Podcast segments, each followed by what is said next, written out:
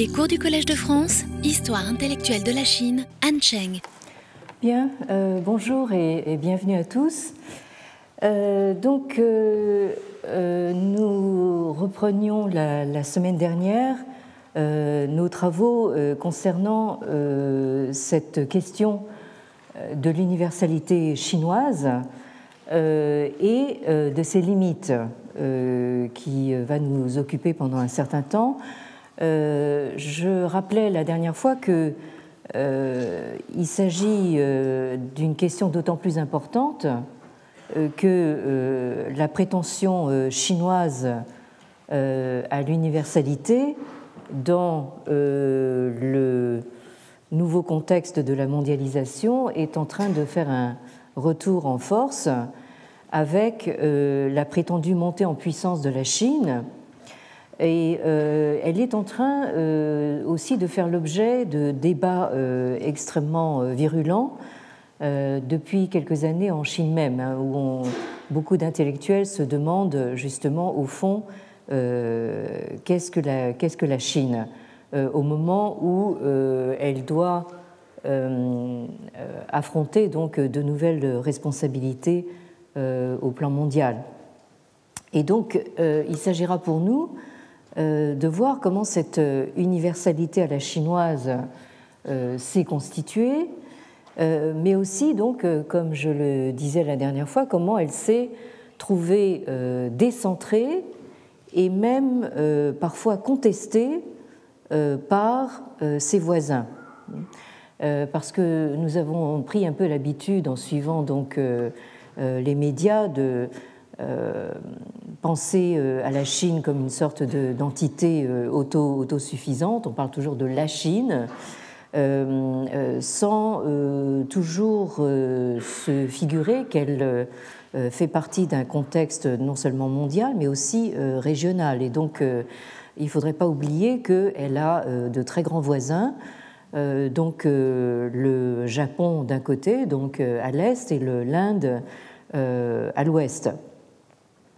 Alors, donc, euh, euh, ce que nous faisons maintenant, c'est que euh, pour bien comprendre ce que peut signifier pour la Chine de se trouver décentrée, il faut d'abord bien mesurer en quoi cette vision chinoise est celle d'un monde très fortement centré hein, et très, très stable, au fond.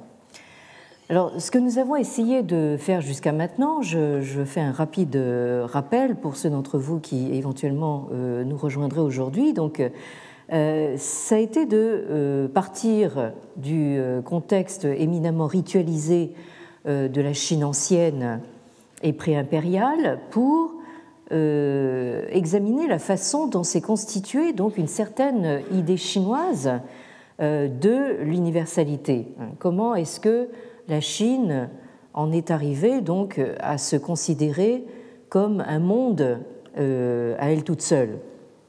Et euh, ce faisant, euh, nous avons vu que ce qui semble avoir été premier ou fondateur dans la conception chinoise du monde a été donc la notion d'un continuum qui traverse de part en part et réunit en un seul tout le cosmos, c'est-à-dire ce que les Chinois appellent le ciel-terre, et euh, le monde humain. Hein, donc vous avez en un seul tout donc le ciel-terre, euh, euh, Tianti et Ren en même temps. Hein.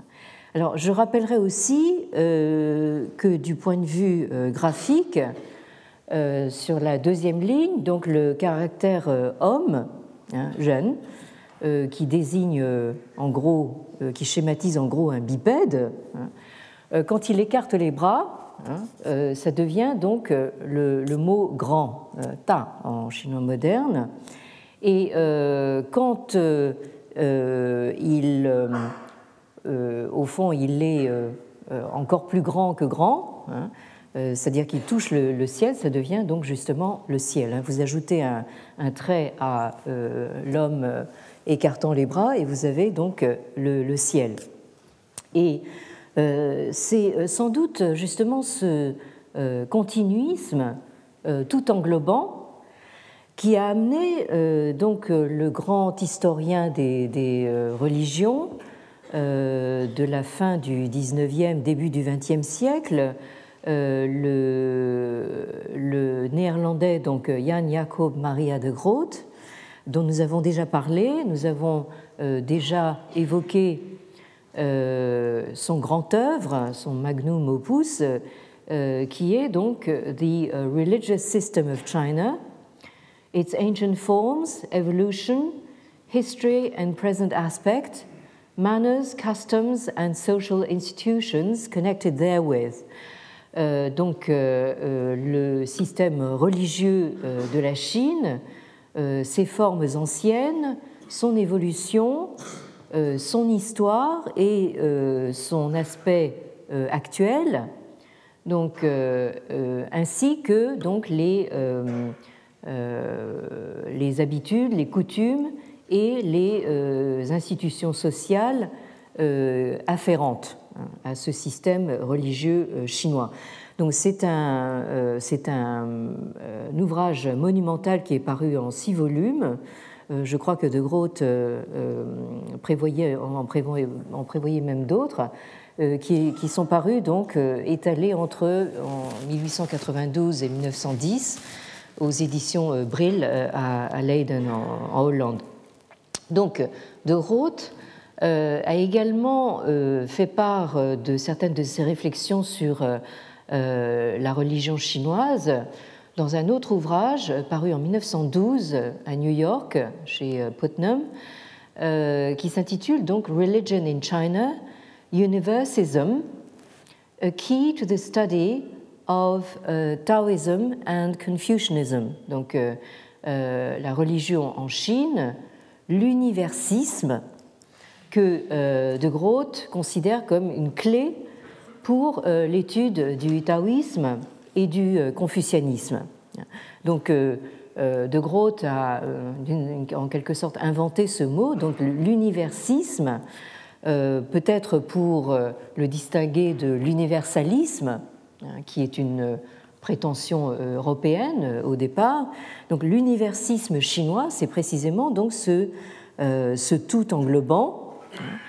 Et donc, faisant partie de ce tout, vous avez donc le monde humain, qui est lui-même conçu comme un continuum, celui qui relie entre elles les générations humaines et euh, qui est assuré par euh, le culte ancestral et la piété filiale, comme nous l'avons vu euh, l'année dernière.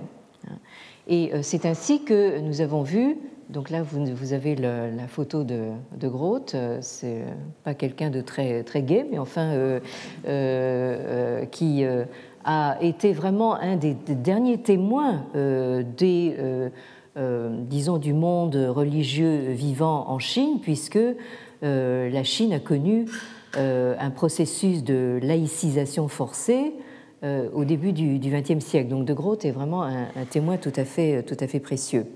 Alors, donc, je disais que nous avons vu comment le premier empire Han, c'est-à-dire donc qui a duré quatre siècles, entre le deuxième siècle avant euh, Jésus-Christ et le deuxième siècle après, euh, ce premier empire Han s'est appuyé sur toute une batterie de sources textuelles euh, canoniques, à commencer par les traités ritualistes dont nous avons beaucoup parlé et par le livre de la piété filiale, qui est sans doute donc une, une sorte de, de texte euh, construit ad hoc pour les besoins de la cause euh, sous les Han, euh, tous ces textes qui mettent en rapport analogique donc ce que vous avez en bas de la diapositive, c'est-à-dire d'une part la piété filiale, xiao, et d'autre part la loyauté,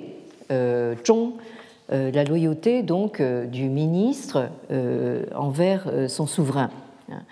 Et euh, nous avons vu que euh, de cette manière, dans ce rapport analogique entre la piété filiale qui relie donc euh, le fils au père, donc nous avons ici un lien de sang, un lien organique, qui sert de modèle, de matrice véritablement, donc à la relation politique entre le ministre et son souverain, cette relation de, loyauté.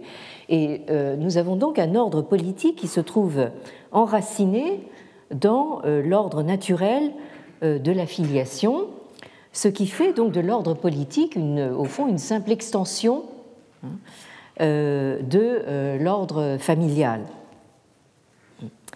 Et euh, nous avons vu que ce processus d'extension se fait par étapes, ou si on préfère par cercles concentriques qui prennent leur origine ici dans la dans la personne, euh, sous-entendu de celui qui dirige, euh, que ce soit donc le père ou le, prince ou le souverain, euh, qui s'élargissent ensuite à l'échelle de la famille, dia, donc famille au sens général de, lignage, ensuite à l'échelle du pays, du Guo, et enfin donc qui s'ouvre à l'infini donc sur euh, tout euh, le monde sous le ciel, c'est-à-dire le euh, Tianxia.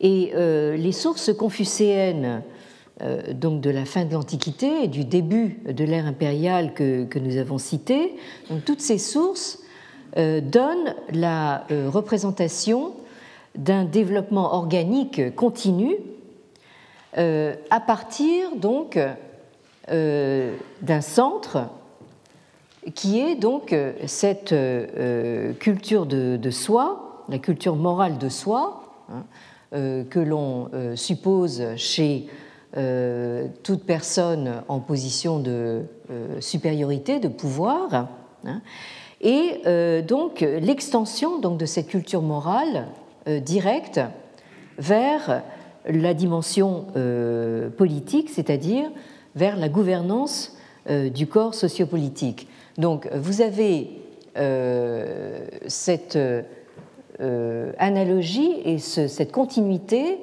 entre, d'une part, le cheng, c'est-à-dire donc la rectitude morale individuelle, et le cheng, euh, ici, qui veut dire gouverner. nous avions vu que ces deux mots sont reliés par la graphie, puisque gouverner comprend donc cet élément donc, de rectitude morale.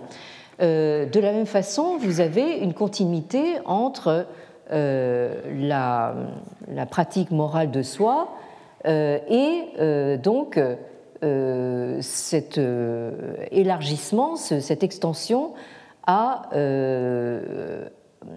la gestion de la, famille ou du lignage, à la gouvernance du pays et à la pacification euh, euh, de tout ce qui est sous le ciel.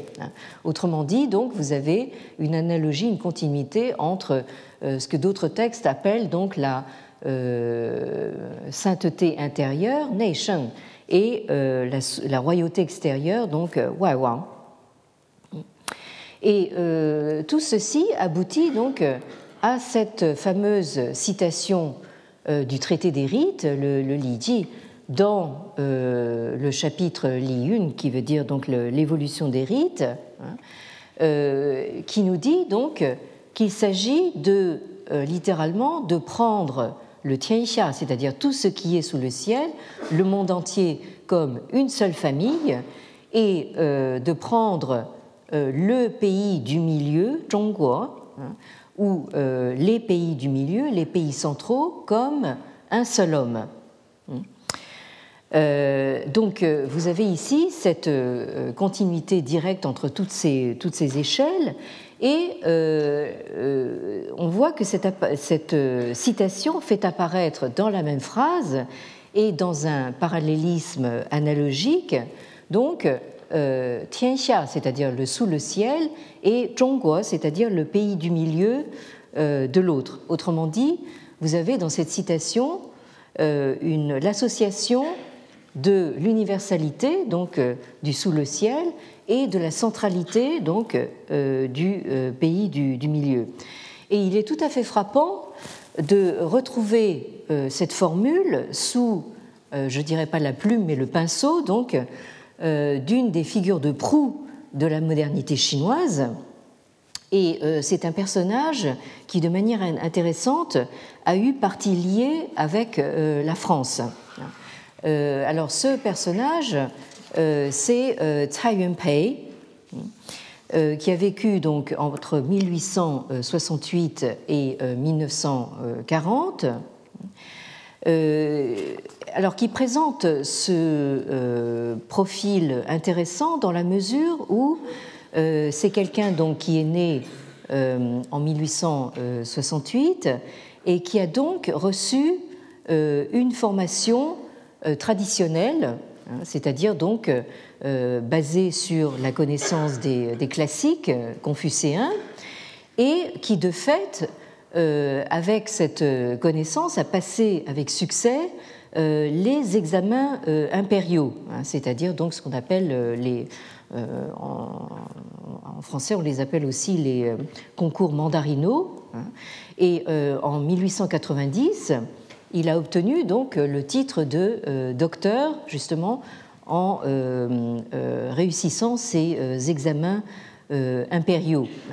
Et alors, évidemment, euh, en 1890, euh, il ne pouvait pas savoir que ce système euh, des examens qui avait constitué véritablement le, pilier de tout le, système impérial, ce système est abrogé donc en 1905. donc peu, peu, de temps après que, que Tsai Yun-pei donc y a réussi, euh, et 1905, c'est quelques années tout juste avant euh, la chute définitive de la dernière dynastie euh, impériale, hein, qui est une dynastie manchoue, qu'on appelle les Qing en chinois, et qui laisse la place à la toute première république de l'histoire chinoise, donc en 1912. donc ici, nous avons quelqu'un, Tsai Yun-pei, qui connaît véritablement la fin d'un système. Hein, euh, et qui, en même temps, était, euh, dès sa jeunesse, parfaitement conscient euh, du fait que l'arriération de la Chine et le fait que la Chine, à l'époque, à la fin du XIXe siècle, était, comment dire, sous le contrôle des puissances coloniales européennes, hein, qui avaient déjà occupé en fait plusieurs euh, ports et plusieurs concessions le long de la, côte chinoise. Donc euh, Tsai Yun-pei, tout en euh, étant un des derniers docteurs du système mandarinal, s'intéresse à l'étude des ouvrages européens et entreprend également de les traduire hein, dans le sillage justement de ce que de ce qu'ont fait les modernistes japonais qui, eux, ont eu euh, en quelque sorte un métro d'avance sur, euh, sur la Chine, en commençant justement ce euh, mouvement de modernisation dès les années 1860. Hein. D'ailleurs, précisément juste au moment de la naissance de, de Yun-pei. Donc, tout à fait convaincu de la faiblesse du système d'éducation chinois, hein, dont il est pourtant le produit, Tsai Yun-pei se rend dès 1907 euh, en Allemagne. Donc il euh, étudie euh, à Berlin, puis à Leipzig, où il suit des cours de, philosophie, d'esthétique, de psychologie. Donc là, vraiment, il, il se rend à ce qu'il considère comme le, cœur de ce qui fait toute la suprématie européenne. Il s'initie à ces disciplines euh, tout à fait, enfin, qui, sont le produit du savoir européen du XIXe siècle. Et euh, il entreprend de rédiger donc des manuels euh, pour l'enseignement de la morale dans l'éducation secondaire et traduit donc plusieurs ouvrages allemands en chinois. Alors donc 1911, comme je viens de, le rappeler, la Chine donc euh, met une croix définitive sur le système impérial et passe donc au régime républicain. Donc euh, Tsai Yun-pei à ce moment-là rentre euh, en Chine et il est nommé ministre de l'Éducation par le gouvernement républicain, mais c'est un poste qu'il quitte immédiatement après pour protester contre la le régime de Yuan Shikai, qui, qui au fond, qui s'approprie un petit peu justement cette, ce passage à la, à la République. Là, je n'ai pas le temps de rentrer dans les détails. toujours est-il que notre Tsai Yun-pei, dès 1913, se rend cette fois en France, hein, où il apprend le français. Hein, et, euh, euh, et, œuvre pour justement une coopération euh, franco-chinoise dans le domaine de l'éducation. En 1916, il crée une société franco-chinoise d'éducation qui va permettre de faire venir en France plus de 2000 étudiants chinois. Euh, donc, euh, dès le début du XXe siècle, donc il y, a, un siècle, vous avez euh, déjà en fait un, groupe d'étudiants chinois donc, qui débarquent en, France grâce, grâce à Tsai Yun-pei. En 1916, Tsai Yun-pei rentre tout de même en, Chine. Il est nommé recteur de l'université de Pékin, hein, donc une nouvelle université sur le modèle européen et c'est un poste qu'il va occuper euh, pendant euh, dix ans.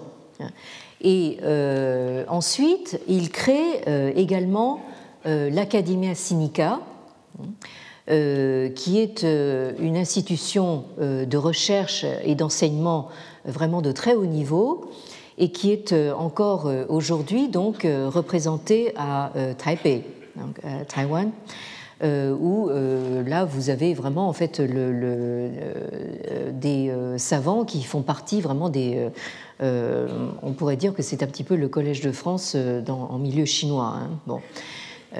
alors, Tsai Yun-pei continue donc à favoriser l'accueil d'étudiants chinois en France et il est à l'origine de la création de l'université franco-chinoise de Lyon, hein, donc, euh, où il fait de, euh, nombreux séjours. Hein. Et euh, donc aujourd'hui, c'est vraiment grâce à Tsai que nous avons en France un programme qui porte son nom, hein, le programme Tsai qui est géré par Campus France et qui favorise donc les, échanges et les communications entre les laboratoires de recherche euh, français euh, et chinois, et dont certains jeunes chercheurs peuvent également bénéficier. Alors, je reviens donc à mon, à mon ici, que vous avez en, photo. vous avez ici une, une photo portrait qui, qui est actuellement à la bibliothèque municipal de Lyon et qui fait partie justement euh, du fonds de l'Institut euh, franco-chinois de, Lyon. Hein. Alors, euh, Tsai Yun-pei est l'auteur d'un très court texte fameux que vous avez ici. Hein. vous voyez que ça tient sur une, feuille de papier calligraphiée donc de la main de, de Tsai Yun-pei. il s'agit donc d'un appel à la résistance contre euh, l'invasion japonaise, euh, paru en 1936. Hein, euh, les, Japonais occupent très tôt donc la, la Mandchourie et lancent une opération d'occupation de, la Chine dès 1937. Donc en 1936, Tsai tire la sonnette d'alarme. Vous avez un texte qui paraît dans la revue hebdomadaire de Shanghai. Euh, Shouhui Xinqikan, donc le, Life Weekly, l'hebdomadaire de la vie.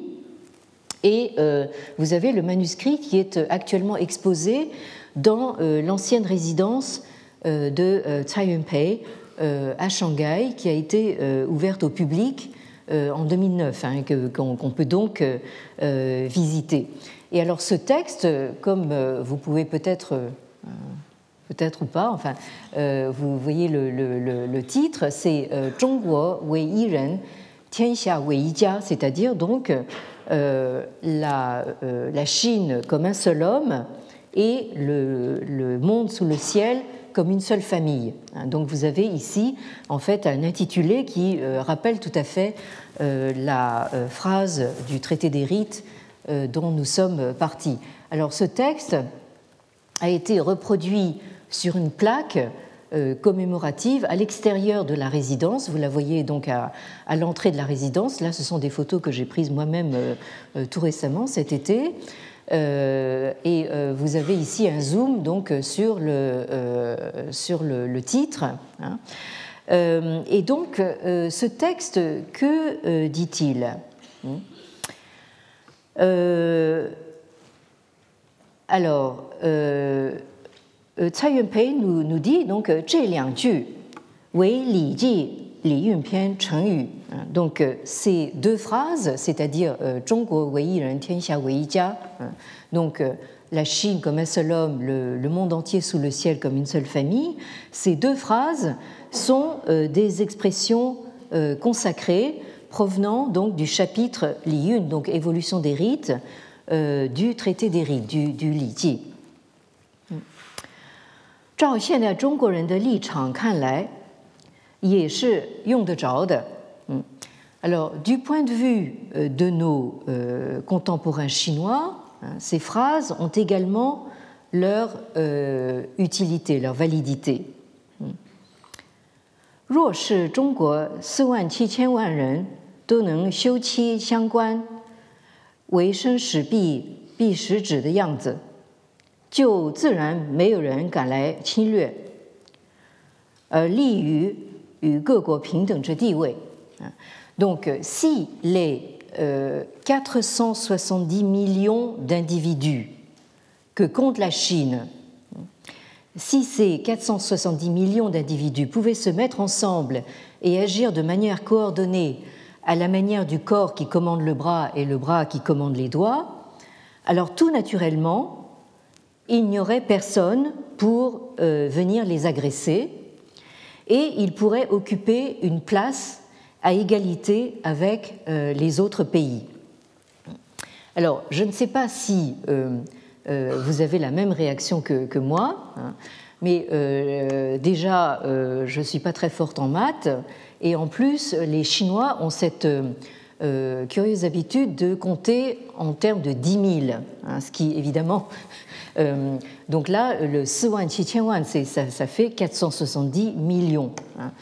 Bon, alors je me dis, est-ce que je me trompe d'un zéro Est-ce que j'ai oublié un zéro quelque part? Eh bien non.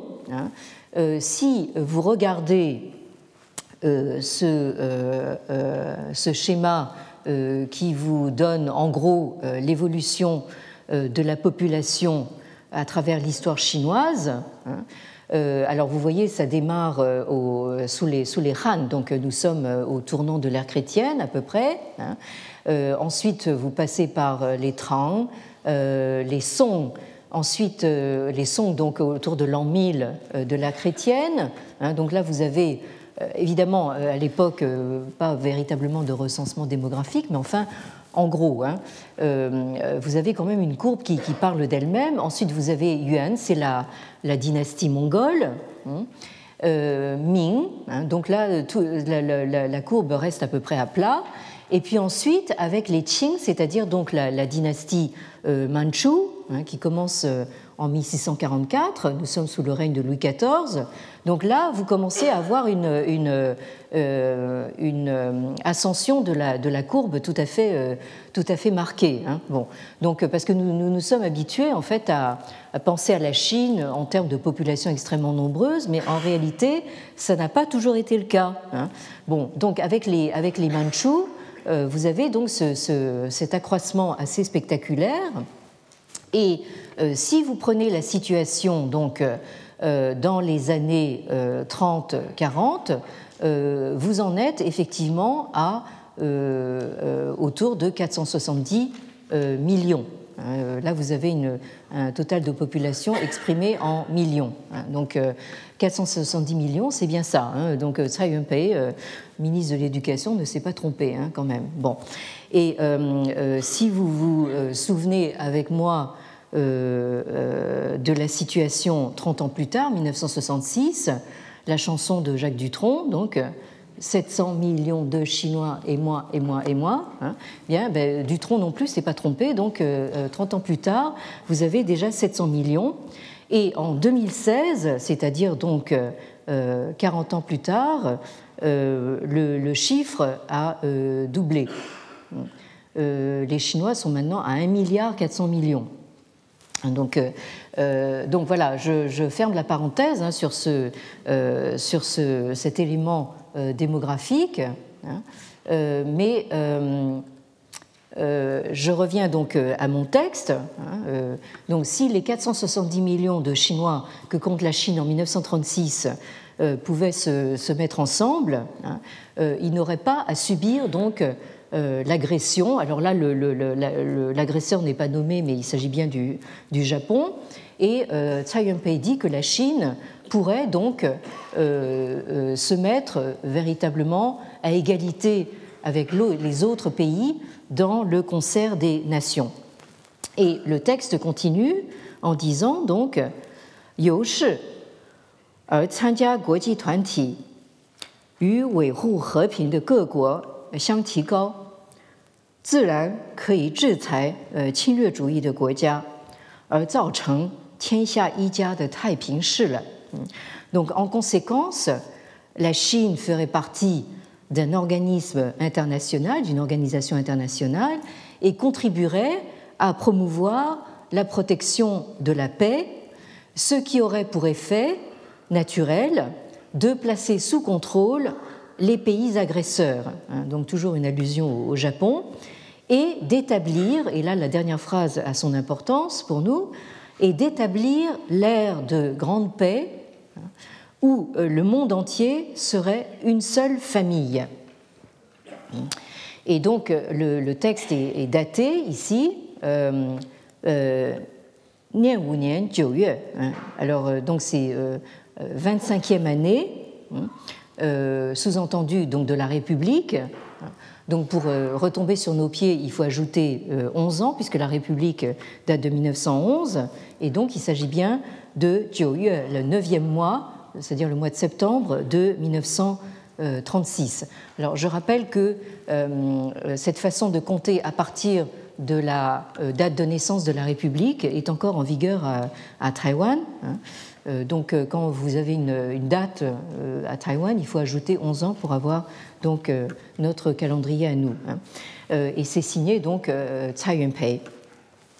Alors donc, le texte se termine donc sur ce, cette allusion à la phrase du traité des rites et sur justement ce rêve. Euh, selon lequel donc la Chine pourrait non seulement être à égalité avec les autres nations, hein, mais euh, pourrait être aussi euh, porteur justement d'une paix mondiale hein, qui est évoquée par les, les derniers caractères du, texte que vous avez également sur cette diapositive. Alors certains d'entre vous la reconnaîtront peut-être. Il s'agit d'une diapositive, d'un, schéma euh, qui date du XVIIIe siècle, euh, qui est dû à euh, un missionnaire jésuite présent en Chine à l'époque et qui envoie donc ce schéma, ce dessin, à un ministre de Louis XVI, donc Louis Bertin, pardon Henri Bertin, je crois, et euh, euh, vous avez ici donc un schéma qui reproduit la disposition de danseurs qui forment quatre caractères, à savoir donc justement Tianxia Taiping, c'est-à-dire donc le, tout ce qui est sous le ciel et Taiping, c'est-à-dire en grande paix. Hein. Euh, alors, euh, je trouve assez intéressant que euh, la, notion de, paix hein, soit évoquée par ce caractère ping, hein, qui, veut, qui, veut, aussi dire plat. Ping, c'est ce qui est en fait égal, de surface plane. et ce qui est plat. Et donc ça évoque bien, comment dire, une notion qui peut être morale, qui peut être cette notion de paix, qui peut être morale, qui peut être politique, qui peut être géopolitique, mais qui est évoqué par un terme qui veut dire, à la fois donc la paix et euh, quelque chose de plane. Euh, autrement dit, euh, qui se spatialise sur un plan. Donc vous allez peut-être comprendre mieux ce que je veux dire en, une fois que, nous avancerons un petit peu dans notre développement. Alors, comme je le disais tout à l'heure, euh, cette euh, citation du, du Ji hein, euh, fait apparaître dans la même phrase hein, et dans un parallélisme analogique, donc Tianxia et Zhongguo, c'est-à-dire donc le, monde sous le ciel et le pays du milieu. Autrement dit, elle associe universalité et centralité. Et euh, donc euh, c'est une formule, comme on l'a vu, qui vient donc d'un traité antique sur les rites, hein, qui date d'avant euh, la chrétienne, qu'on retrouve chez un auteur, par exemple, du XVe siècle, Wang Yangming, on l'a vu, qu'on retrouve ensuite chez un intellectuel moderniste du début du XXe siècle, Tsai Yun-pei, et que nous avons également retrouvé en anglais dans les propos donc d'un universitaire sino-américain, euh, Tu Wei-ming. Hein. Et on retrouve également une allusion à la formule dans euh, l'ouvrage d'un historien euh, taïwanais contemporain, hein, euh, qui est très largement cité, qui s'appelle donc Xin Yitian. Vous avez donc son nom en graphie simplifiée, en graphie donc traditionnel, et qui est l'auteur d'un ouvrage qui s'intitule Tianxia Yijia, hein, Huangdi Guan Liao Yu Hui, et qui est paru donc à Pékin en 2011. Alors l'ouvrage s'intitule donc le, monde sous le ciel comme une seule famille. Et c'est un ouvrage qui traite donc du système impérial euh, du système bureaucratique et euh, de la société donc euh, sous le premier empire centralisé, c'est-à-dire donc sous les Han.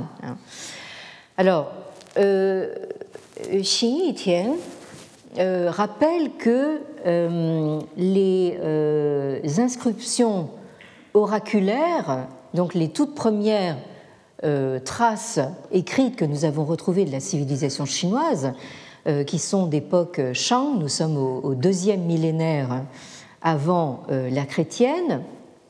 Euh, donc, il nous rappelle que ces inscriptions oraculaires, c'est-à-dire donc des, inscriptions de, nature divinatoire, attestent déjà une structuration spatiale en quatre orients hein, ou quatre directions hein, qu'on appelle donc les Sifang vous avez ici euh, ceci euh, en haut de la diapositive, avec euh, le plus souvent un centre.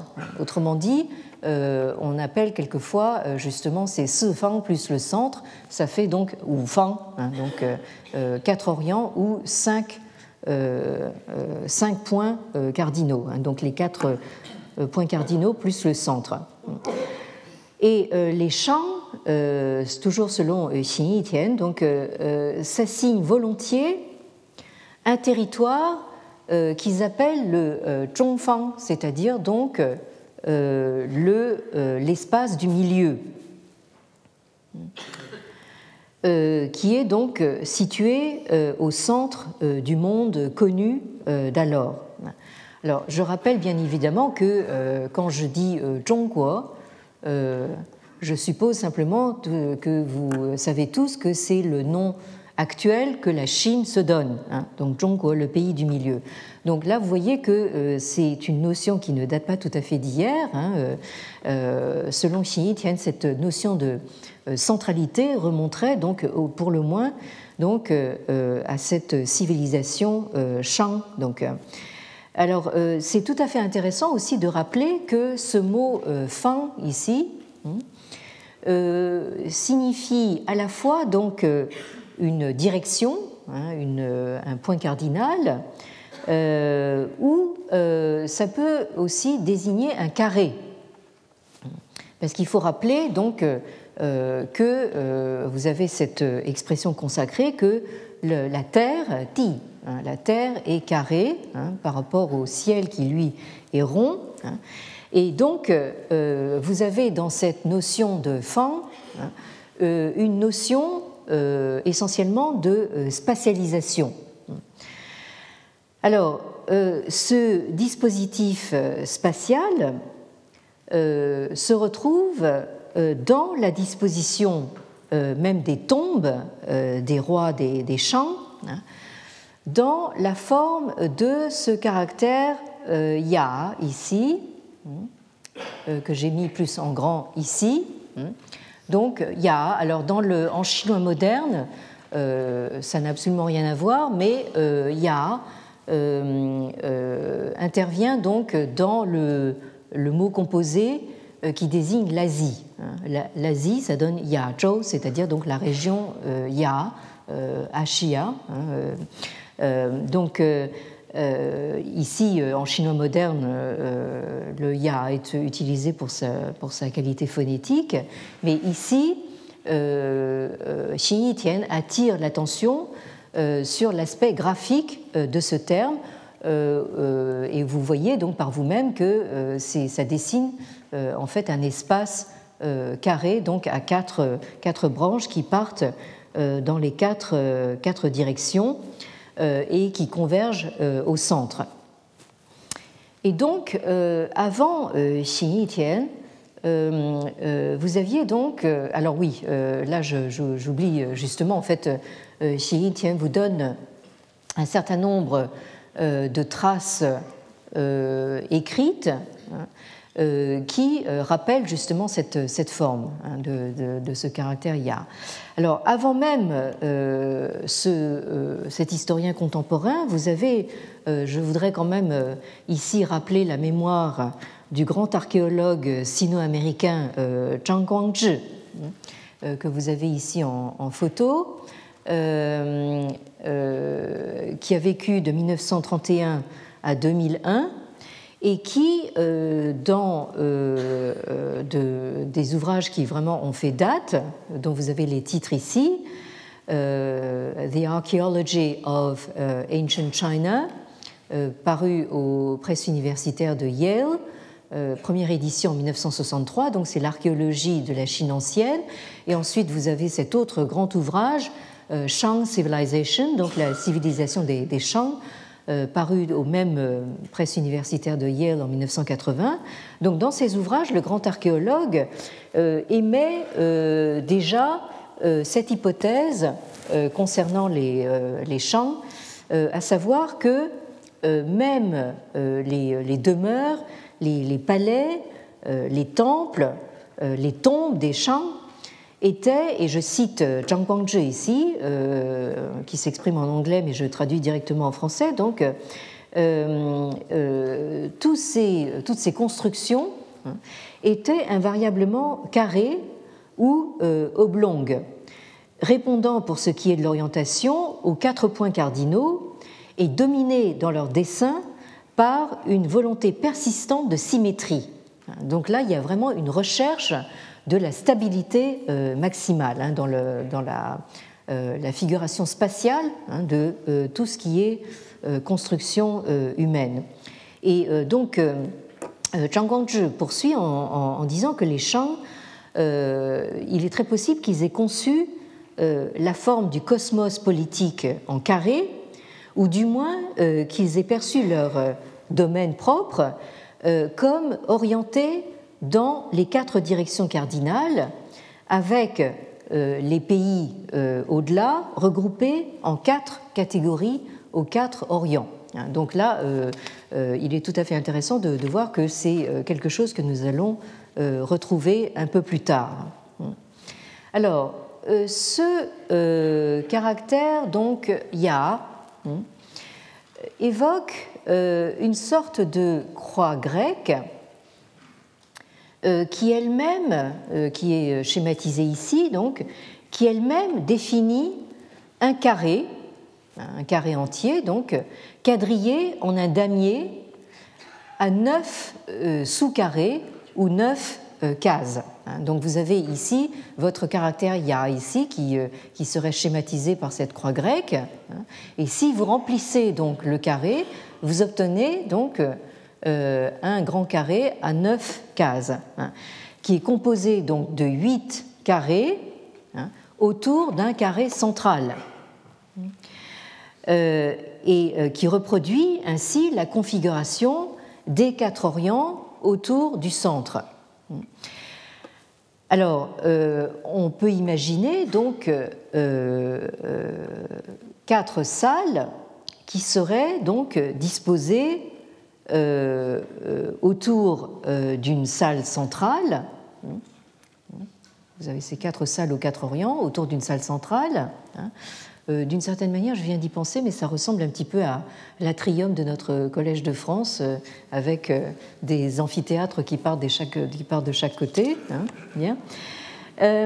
et donc, cette disposition a fait l'objet de beaucoup de, recherches et de, spéculations parce que on a supposé que c'est l'architecture, du moins symbolique, de ce qu'on a appelé, enfin de ce que les euh, sources anciennes appellent le Mingtang. Alors, euh, le Mingtang, euh, c'est une c'est un édifice ou un dispositif spatial qui, selon les sources anciennes, essentiellement des sources ritualistes, encore une fois, remonterait donc au début de la dynastie des, Zhou, mais euh, dont on a retrouvé euh, des traces euh, réelles, archéologiques, que, enfin, ce sont des traces qui datent seulement du début, du tout début de la chrétienne. en effet, au cours de fouilles archéologiques, menée en 1956 et 57 sur le site de l'ancienne capitale impériale, euh, Chang'an, hein, donc la, capitale de la longue paix, hein, euh, près de l'actuel euh, Xi'an. vous savez, là où est enterré le premier empereur avec sa, son armée de terre cuite. Donc, au cours de ces fouilles archéologiques, on a retrouvé donc des vestiges euh, de construction également donc de cette forme euh, carrée avec euh, des indiquant donc les, quatre, les quatre orients. Et certains experts ont supposé qu'il pouvait s'agir d'édifices rituels comme le temple ancestral ou bien justement comme ce fameux Mingtang. Donc ici, vous avez un schéma euh, de ces fouilles euh, de 1956-57 et qui euh, ont comment dire, mis au jour donc, une, une, construction qui daterait donc de, 4, de l'an 4 de l'ère chrétienne. Alors, ce Ming Tang, il y a eu déjà beaucoup de discussions sur la façon de traduire donc cette notion. Alors, dans le Trang, ici, vous avez la notion donc d'une salle, d'une grande salle, euh, ou d'un édifice, d'un palais. Hein. Euh, euh, par exemple, pour sauter vraiment en fait à la, période tout à fait contemporaine, l'Assemblée du peuple à Pékin donc siège euh, dans, une, dans un trang, hein, ça, s'appelle le Jamin Hui Tang, hein, c'est-à-dire donc la, grande salle d'assemblée donc du, peuple. Donc Trang évoque justement une, euh, un, édifice où on peut euh, rassembler beaucoup de monde. Et Ming, ce, ce, caractère, ce premier caractère, signifie donc la lumière, hein, puisque en fait c'est la combinaison de ce, cet élément-là, ce graphème, qui désigne le Soleil, et de cet autre graphème qui désigne la Lune. Hein. Donc le Soleil et la Lune combinés vous donnent justement cette notion de lumière. Alors c'est pour ça que ce Ming Tang, vous le trouvez traduit la plupart du temps euh, euh, dans la traduction, donc euh, palais, palais de la lumière ou palais des lumières. Alors évidemment, comme nous approchons de Noël, ça fait, un petit peu, comment dire, vous, vous imaginez un palais avec plein de, plein de petites loupiottes lumineuses dessus, c'est pas ça en fait. Euh, euh, le, il s'appelle le Palais des Lumières pour une raison que nous allons euh, découvrir bientôt. selon les sources anciennes, il représenterait donc le centre, c'est-à-dire le, siège même de la royauté, d'où se propage justement telle une lumière irradiante, rayonnante, le gouvernement euh, royal. Euh, autrement dit, c'est un édifice d'où est censé irradier euh, la lumière rayonnante de la vertu du souverain. Et c'est donc pour cette raison que le Mingtang est devenu, serait devenu sous les Zhou. Donc, les Zhou, je rappelle que c'est la dynastie qui a succédé au Shang dont je parlais tout à l'heure et qui a régné pendant à peu près tout le premier millénaire euh, avant la chrétienne. Donc sous les Zhou, euh, ce Mingtang devient le symbole même de la royauté chinoise, royauté qui est comprise comme de façon primordiale, rituelle et cosmologique. D'où donc mon insistance justement sur ce ritualisme et ce continuisme cosmologique. Et donc, on pourrait dire que l'ordre humain dans ce contexte euh, est compris avant tout euh, comme euh, un ordre sociopolitique qui lui-même est conçu en premier lieu en termes cosmologiques. Et là, donc, je citerai les travaux de mon maître en sinologie, Léon van der Merch, euh, qui euh, a consacré plusieurs, euh, plusieurs pages à ce, à ce Mingtang et qu'il décrit comme un plan purement cosmologique. Et je cite Léon van der ici, le palais était édifié à l'extérieur de l'enceinte de la capitale, dans la banlieue sud, alors la banlieue sud, ici, pas, il faut pas voir Montrouge, hein, euh, euh, c'est-à-dire c'est l'espace en dehors de la capitale, donc au sud, euh, que le tertre rond du grand sacrifice solsticial au ciel marquait comme pôle cosmique. Donc effectivement, vous aviez en dehors de l'espace fermé de la capitale, donc au sud, euh, un culte rendu au ciel, donc euh, sur un monticule rond pour euh, symboliser le ciel, et à ce culte du ciel faisait pendant un culte à la terre hein, sur donc un, un, monticule carré. Alors la toiture de ce Mingtang de chaume était ronde comme la voûte céleste, tandis que le corps de l'édifice était carré comme la terre. Et euh, je rappelle ici que euh, le temple du ciel que vous voyez encore euh, à Pékin aujourd'hui est construit exactement sur, sur, sur, ce modèle. Il se composait de quatre parties orientées à l'est, au sud, à l'ouest et au nord autour d'un hall central. Donc vous avez bien ce schéma ici.